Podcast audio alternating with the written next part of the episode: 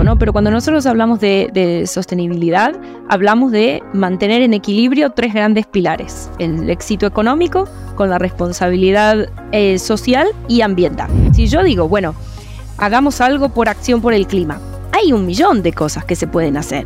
¿Y por dónde empiezo? Entonces creo que ese, esa agenda nos, nos da un norte de lo que es urgente e importante y cómo nosotros como actores en las empresas, en la sociedad, en donde sea, tomamos la innovación como herramientas para traer algo que resuelva una partecita del problema. ¿Qué entendemos como cultura? Eh, esta serie de prácticas que definen a la organización, que permean a las diferentes áreas y que hacen que tenga una, una idiosincrasia y una forma de ser, ¿no?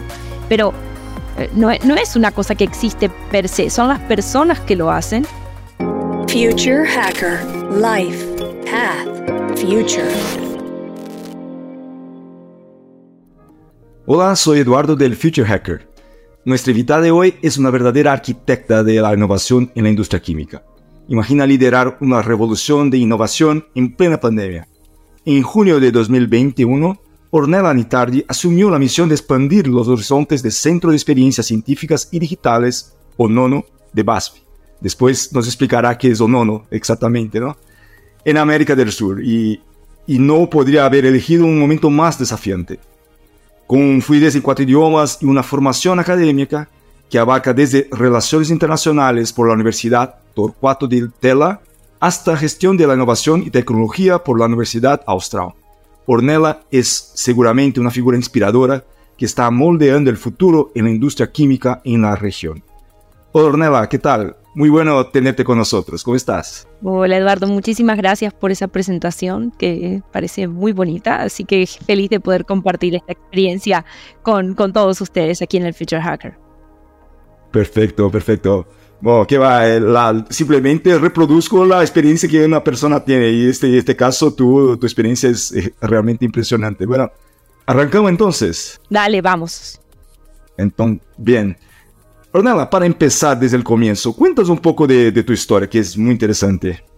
Bueno, eh, les cuento un poco. A ver, yo nací en Argentina, soy argentina, por este acento que, que, tengo aquí. Yo trabajo aquí en Brasil, pero bueno, comencé eh, en Argentina, me formé en Argentina, después fui a hacer un posgrado en, en España trabajé bastante tiempo en la Cámara Argentino-Alemana de Comercio, entonces ahí es donde comencé toda mi, trayectoria con, la industria alemana, primero en el área de, socios y de, relaciones institucionales y luego en el área de medio ambiente y energías renovables, que tiene mucho que ver con sustentabilidad, que es uno de los temas donde luego yo trabajé.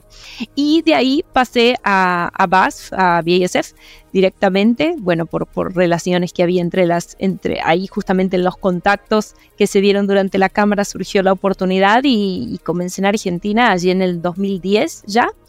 Eh, antes trabajé en Alemania también, bueno, tuve esa oportunidad. Y cuando entré a BAF, yo entré en el área de relaciones institucionales, luego pasé a sustentabilidad o sostenibilidad, dependiendo de qué país nos escuche, lo decimos de formas diferentes. Eh, y ahí para un trabajo regional, yo siempre trabajé bastante regional aquí en América del Sur. Y luego, bueno, surgió la, la oportunidad de ir a Chile yo luego me trabajé, desarrollé bastante tiempo en Chile en el área de relaciones institucionales y tanto, eh, y sustentabilidad, y tanto en Argentina como en Chile teníamos crea, estábamos creando grupos de innovación. Entonces el, el, tema de innovación, más allá de que la empresa era muy fuerte, grupos como de voluntarios que eran como los embajadores de innovación. Entonces estuve trabajando con esos proyectos, que fue un desarrollo muy lindo, eh, de mucho aprendizaje. Y finalmente llegó la oportunidad de esta que tú contabas al inicio, ¿no? De, poder liderar el, equipo de innovación abierta eh, aquí en América del Sur y el, y ONONO, que es nuestro centro de experiencias científicas y digitales, lo que viene a ser como, más allá de, un sueño, una oportunidad genial para poder continuar articulando los desafíos que vemos en la industria con las soluciones del ecosistema, que bueno, obviamente es algo muy enriquecedor y que estamos todos aprendiendo en, este camino. Eh, y suena todo muy lindo, pero obviamente no siempre fue, fue fácil, ¿no? Cambiar de país, aprender nuevas culturas. Eh, nuevas culturas de trabajar, de vivir, eh, enriquecen mucho el perfil, a veces, a veces cuesta, pero bueno, es una, un, desafío que, que, tomé con mucho cariño, responsabilidad y que siento que es una, una, forma de ser que, que me gusta mucho. Muy bien. Bueno, y voy a aprovechar ahí la introducción, lo que me, me contaste ahora, ¿no? Eh, justamente la experiencia, ¿no? En distintos campos como relaciones internacionales, gestión en la innovación ahora mismo y, y desarrollo sostenible, o sea, cosas ahí que pueden tener tiene que ver, ¿no? Pero de alguna forma es una mezcla muy interesante y muy potente hacia mirando hacia el futuro. ¿Cómo, cómo lo ves y, cuál, la, eh, cuál la intersección y cómo esto te ha ayudado a desarrollar tu trabajo ahora mismo? Perfecto.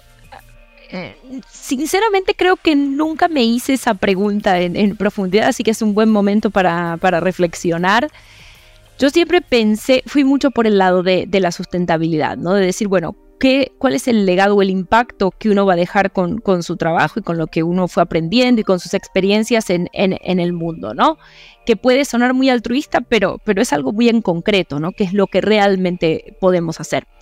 Y, y, en ese sentido, pensando desde la, la cámara donde trabajé o el, la, la, industria, es como, bueno, realmente tenemos estos skills, este tipo de perfiles, buscamos los skills de poder conectar, ¿no? De entender problemas complejos, traducirlos a lo simple y conectar potenciales partners que puedan generar esas soluciones.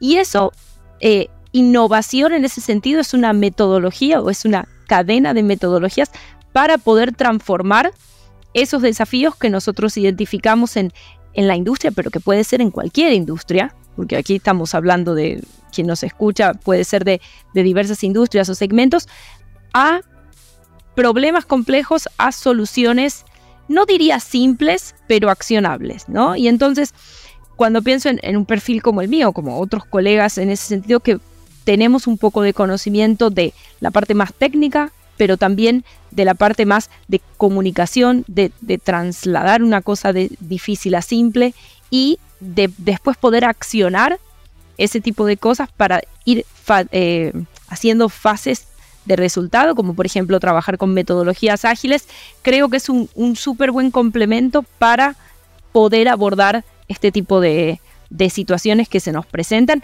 y que obviamente uno lo hace en, la vida profesional y acá estamos hablando de lo profesional, pero que también sirve mucho para la vida personal, ¿verdad? No sé si, si coincidís con este diagnóstico. Sí, no, estoy de acuerdo, sí, totalmente. Y me parece, bueno, es realmente, ¿no? La, la verdad, ¿no? Es que la cabeza, la, la, visión de innovación es justamente eso, no mezclar cosas, porque no es exactamente seguir en línea con alguna cosa que ya existe, sino que cambiar las cosas del status quo, o sea, hacer cosas a veces lo mismo, pero de formas distintas, o otras cosas, ¿no?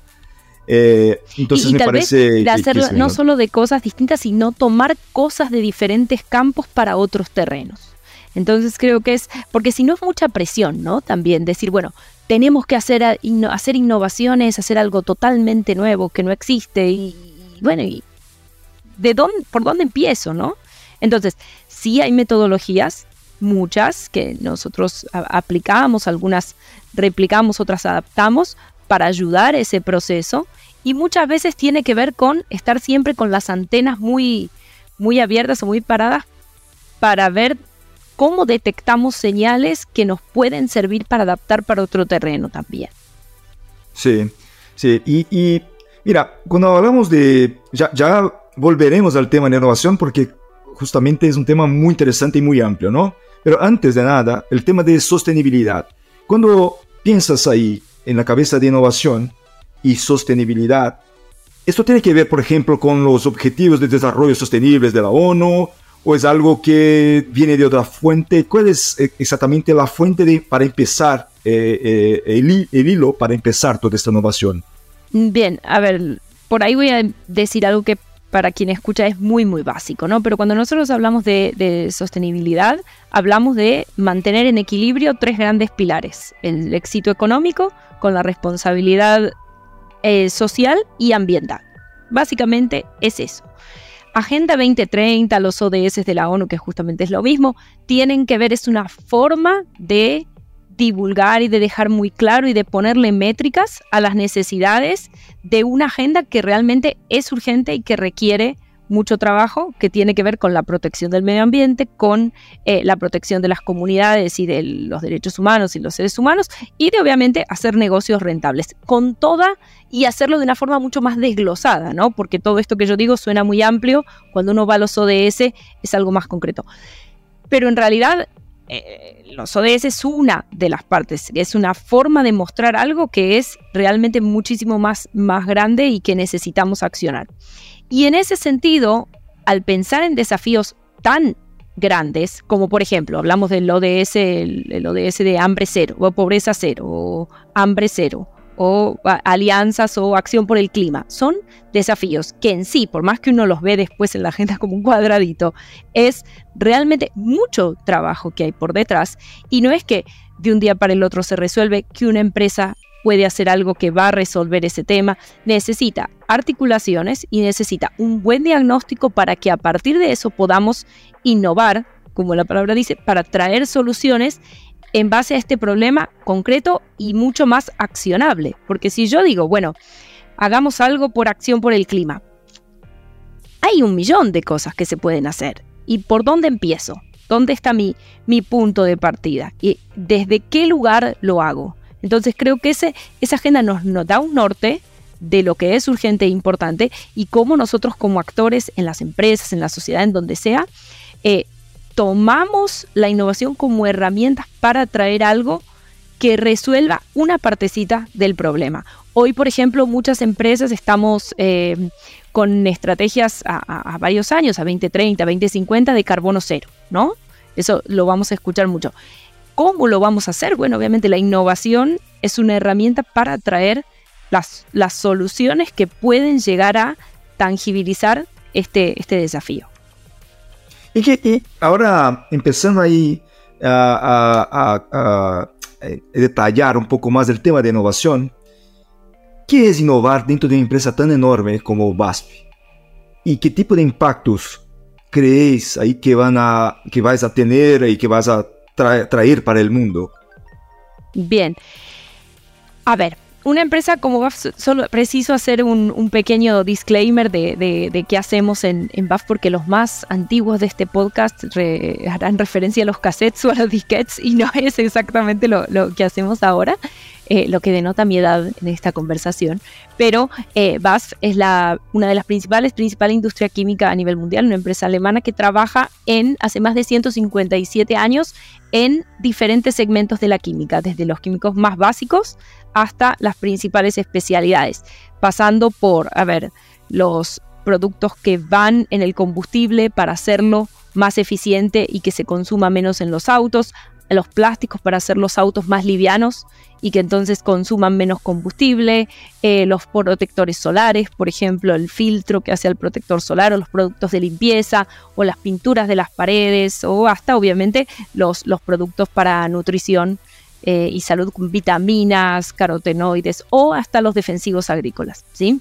Eh, pasando por muchas otras industrias. ¿Qué significa esto? Que todas esas industrias, toda la industria ni, hablar de la química, tiene un impacto, ¿no? Entonces, tenemos un impacto y lo que nosotros queremos y como objetivo tenemos el crear química para un futuro sustentable. ¿Qué, quiere decir eso? Nosotros hacer nuestras operaciones obviamente mucho más eficientes y sustentables, con menor impacto eh, en el medio ambiente y con un mejor impacto en las sociedades que nos rodean y en los consumidores de los productos que nosotros le vendemos a nuestros clientes, pero también justamente como decía, en los, en los productos, ¿no? Entonces, esto significa un esfuerzo muy grande de diferentes equipos a la hora de cuando pensamos en la innovación, ¿para qué?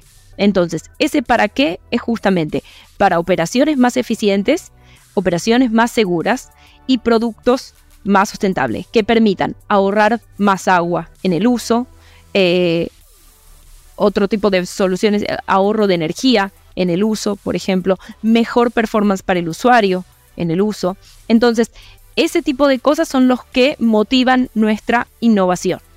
Y ahí estoy hablando de innovación, eh, entrando un poco en estructura, pero no importa la empresa, sino en, concepto, que para atender semejante desafío, esa innovación tiene que estar muy descentralizada y tiene que estar en todos los lados. No puede ser una cosa de Ornella y su área. porque si no, no llegaríamos muy lejos, y no, no por mí, sino porque imagínate el scope, el alcance que nosotros podemos tener en ese sentido. Entonces, la innovación está presente en cada una de las áreas dentro de los mandatos y nosotros en los valores corporativos tenemos el tema de ser creativos, abiertos, emprendedores y responsables. Creativos y emprendedores tiene todo que ver con innovación. ¿sí? Entonces justamente en ese sentido se trabaja mucho, ni hablar en la parte de, investigación y desarrollo, ¿no? que ese es el core de, de la empresa, pero también en cómo ayudamos a los clientes atender esas metas juntos.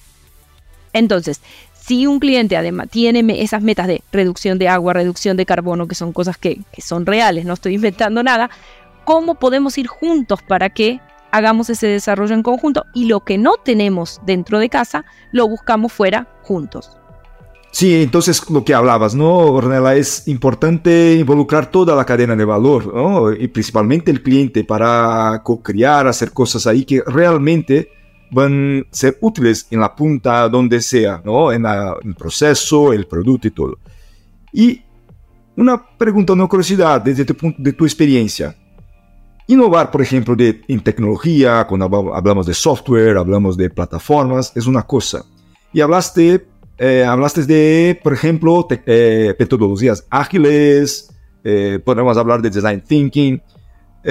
Yo estoy, yo conozco ¿no? la producción y la aplicación de estas metodologías o técnicas que sea eh, para desarrollo de productos tecnológicos, no necesariamente productos químicos, que son te tecnológicos pero no son digitales, es decir, ¿no? Sí. Pero, ¿cómo se aplica? ¿Esto es aplicable así? O sea, ¿cómo se puede aplicar una metodología ágil para desarrollar un producto químico que, ¿cómo se, se hace un producto mínimo viable de esto? No sé. Una pregunta. Perfecto.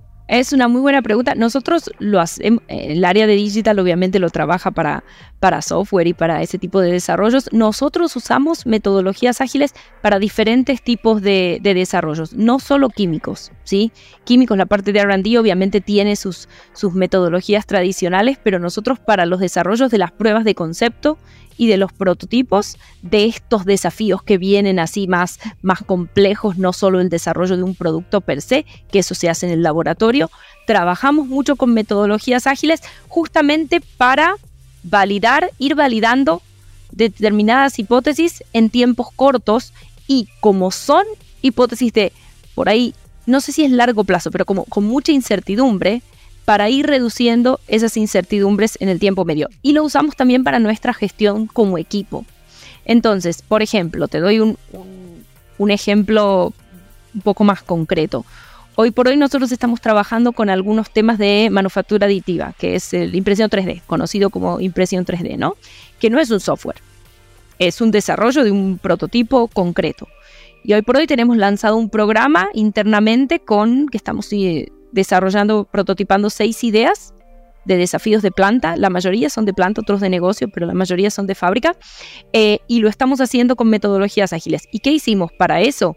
Porque tampoco podemos presuponer que todo el mundo sabe trabajar con, metodologías ágiles, que para quien nunca escuchó, se trata básicamente de, una metodología que viene del área de la tecnología y del software, que es para validar prototipos y para ir trabajando de una manera con un proyecto faseado y que se entregue lo que el cliente quiere, iterando con el cliente mucho más frecuentemente y no tener que llegar hasta un final de una aprobación y el cliente diga no es lo que yo quería. Entonces, justamente eso es un poco lo que hacemos y estamos haciendo eso con ese proyecto eh, y entrenamos a los equipos en esas metodologías y los acompañamos con un Scrum Master para que pueda seguir el proceso y que no sea, bueno, lo que yo entiendo que es metodología ágil. Que puedan ir y, por ejemplo, hemos tenido algunos casos desarrollados de esa manera que en tres meses hemos logrado hacer un prototipo que atendió la necesidad del, cliente interno que solicitó el, el proyecto y ya está funcionando y andando y otros proyectos que en un poquito más de tiempo decidimos y definimos después de hacer todo el, concepto de metodologías ágiles que el proyecto no iba para adelante y que lo teníamos que discontinuar. Que si no lo hubiéramos hecho de esa manera, con ese tipo de, etapas de aprobación, hoy seguiríamos avanzando en como la ruedita, ¿no? Y no llegando a, a ningún lado. Ahí en un momento uno ya dice, bueno, esto termina, aprendemos, hacemos la retrospectiva, volvemos a planificar y así vamos haciendo el ciclo hasta que definimos que esto se termina, para que avanzó o para que terminó finalmente. En, en, en, vuestro trabajo, ¿no? Eh, hablando ahí de, de, de la innovación dentro de la empresa, ¿crees que el trabajo que hacéis es más de cultura, cultural, o es más de proceso, o es un balance? ¿Cómo, cómo lo ves eso? Porque uno no, no sé si va uno sino otro, o cómo se puede hacer para que esto, la empresa pueda eh, utilizar y aprovechar mejor estas eh, metodologías, estas, esta visión.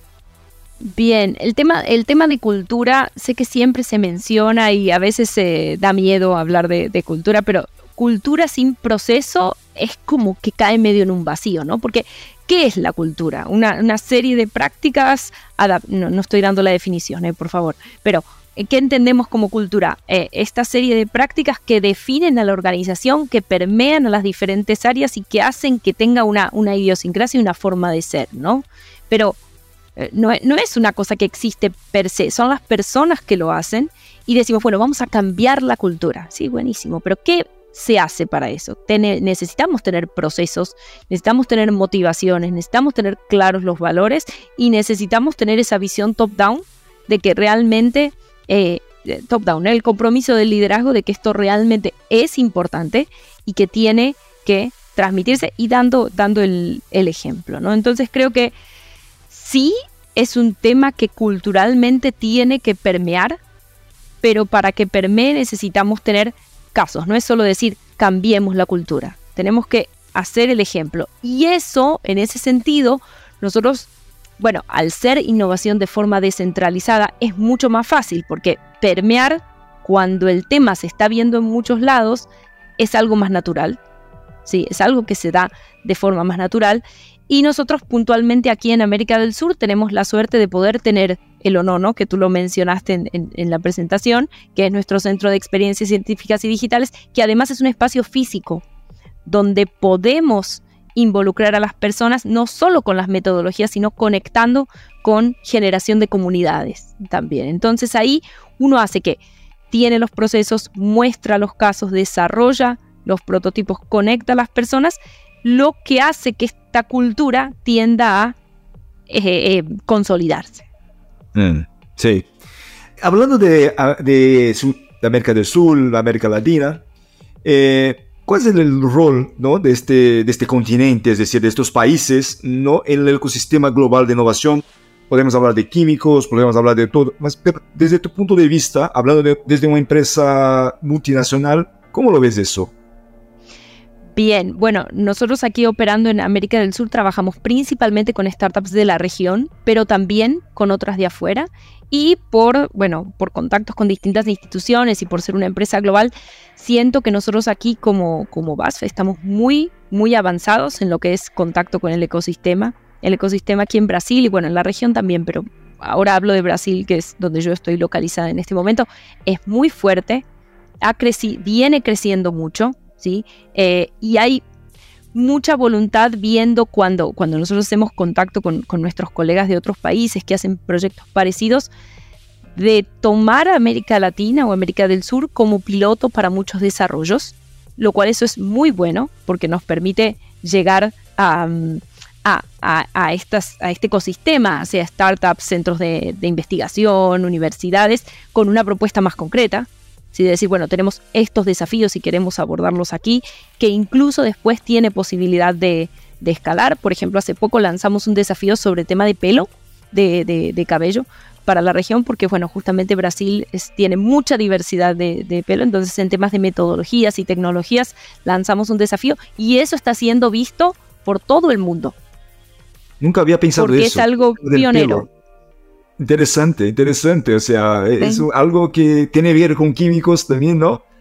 Claro. es algo que es, parte de la vida de las personas. Y Brasil, justamente, la diversidad hace con que sea una, un campo muy bueno de pruebas y de, y de hablar con la gente. Sí, sí, interesante. Eh, exactamente. Y una cosa, por ejemplo, a ver, hay algunos temas donde América del Sur o América Latina eh, se está posicionando muy fuerte. Estamos hablando de bioeconomía, estamos hablando de todo lo que tiene que ver con energías renovables, que es un poco esto de la Agenda 2030, ¿no? La agenda que viene en cuanto a tratar de resolver un poco la crisis climática, tratar de ofrecer ingredientes más naturales, con mejor uso de la biodiversidad, trabajo en economía circular, todo ese tipo de cosas, aquí se está desarrollando mucho, hoy por hoy con menos regulación que en Alemania o que en Europa, que en Europa estamos con una regulación del Green Deal bastante, bastante sólida.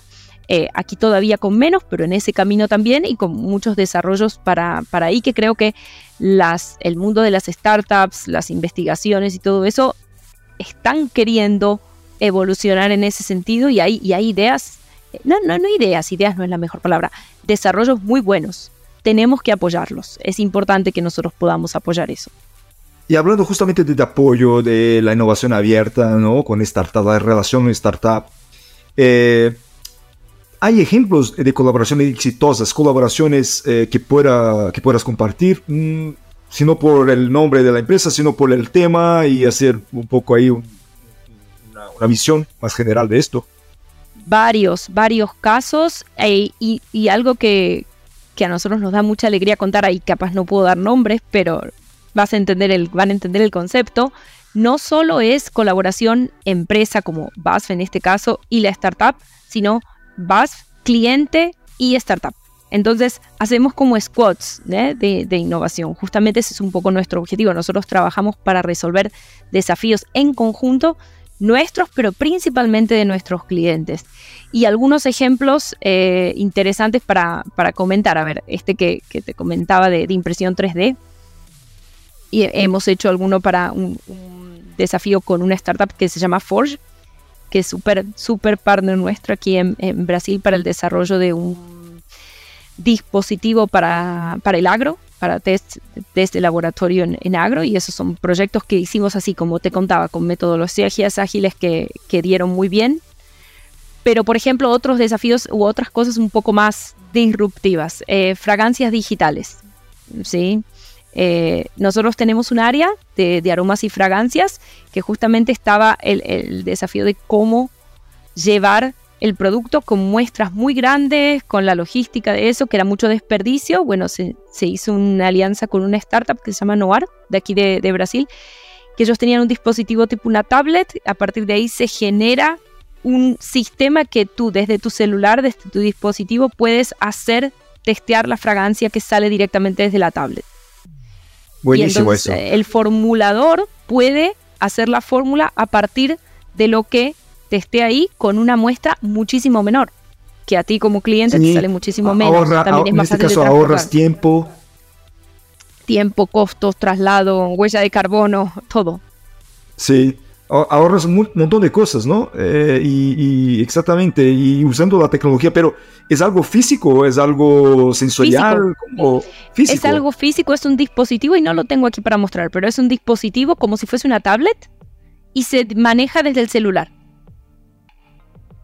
O por ejemplo, otros, otros casos que, tenemos. Nosotros hemos a, a, nivel global también una startup que se llama Trinamics, que es de BAF que tiene un dispositivo que es un, sistema de espectrofotómetro, la palabra técnica no importa, pero lo que lo usamos aquí para eh, catar plástico, para escanear plástico, ¿no? Entonces tú escaneas un tipo de plástico y te da en el celular qué tipo de plástico es. Y esto no es para jugar al quiz de qué tipo de plástico es, sino que hoy por hoy para reciclar necesitamos saber qué tipo de plástico es para ver qué vía de reciclaje se necesita. Entonces hoy por hoy con el tema de las leyes de residuos sólidos y, los distintos engranajes de la cadena, tipo los, los catadores que se llaman los que quienes reciben, muchas veces queman el plástico, lo huelen y en base a eso definen qué tipo de plástico es. Eso es, ocupa tiempo, es totalmente insalubre y es totalmente sesgado. Entonces, teniendo este tipo de tecnologías, su calidad de vida mejora mucho y su ingreso eventualmente también, porque pueden vender el tipo de plástico o enviar a las cooperativas el tipo de plástico correcto para cada tipo de destinación. Y esas son eh, herramientas digitales que se generan para resolver desafíos muy analógicos, ¿no? Que son del, muy del día a día estos desafíos. Mm. Y como eh, hablando ahí de resultados, ¿cómo eh, hacer el reporte de resultados para la empresa, para la sociedad, para todos? Es algo, ¿cómo se mide el éxito eh, de estas iniciativas?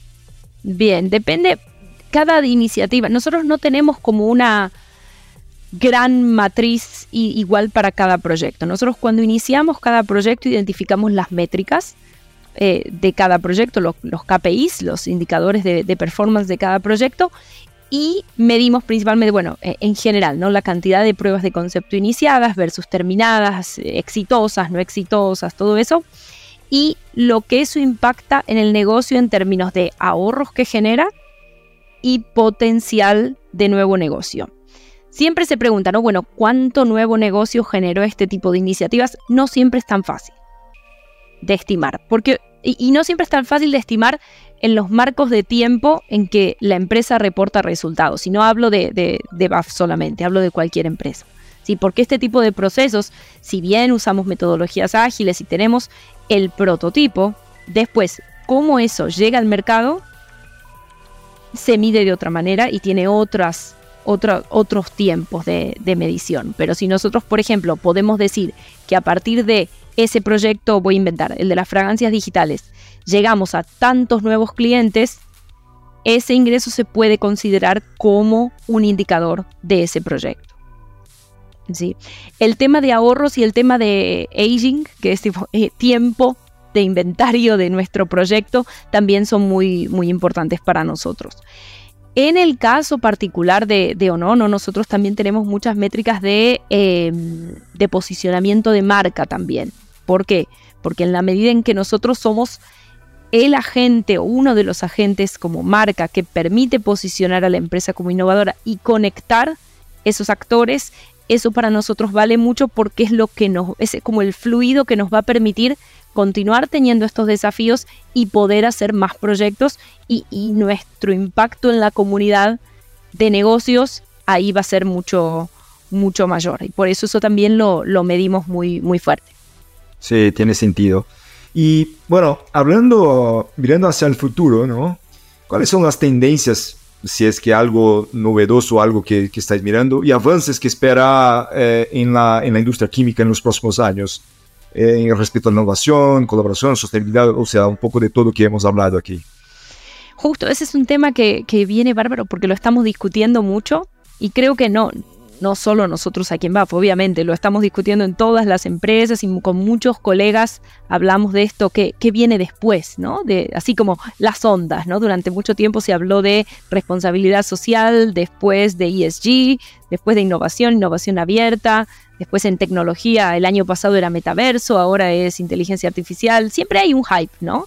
Pero esto, todo esto que estamos hablando no es hype, es, son cosas que han venido para quedarse pensando en el futuro, a ver, eh, siempre soñamos con que no sea necesario tener una área de innovación y que la innovación sea algo de todos, realmente. Creo que en ese sentido estamos todos en ese camino.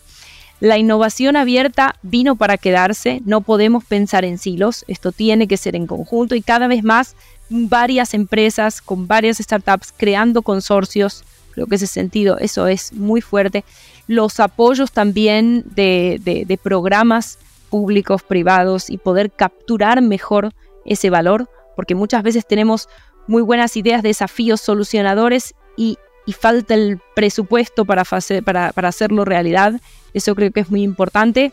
Y pensando en el, en el futuro, entender muy bien, tener equipos preparados para leer bien las señales y traducir eso, ¿no? Porque información vamos a encontrar por todos lados, pero cómo como equipo como equipos conseguimos conectar esos temas cada vez más y transformarlo en valor real y percibido.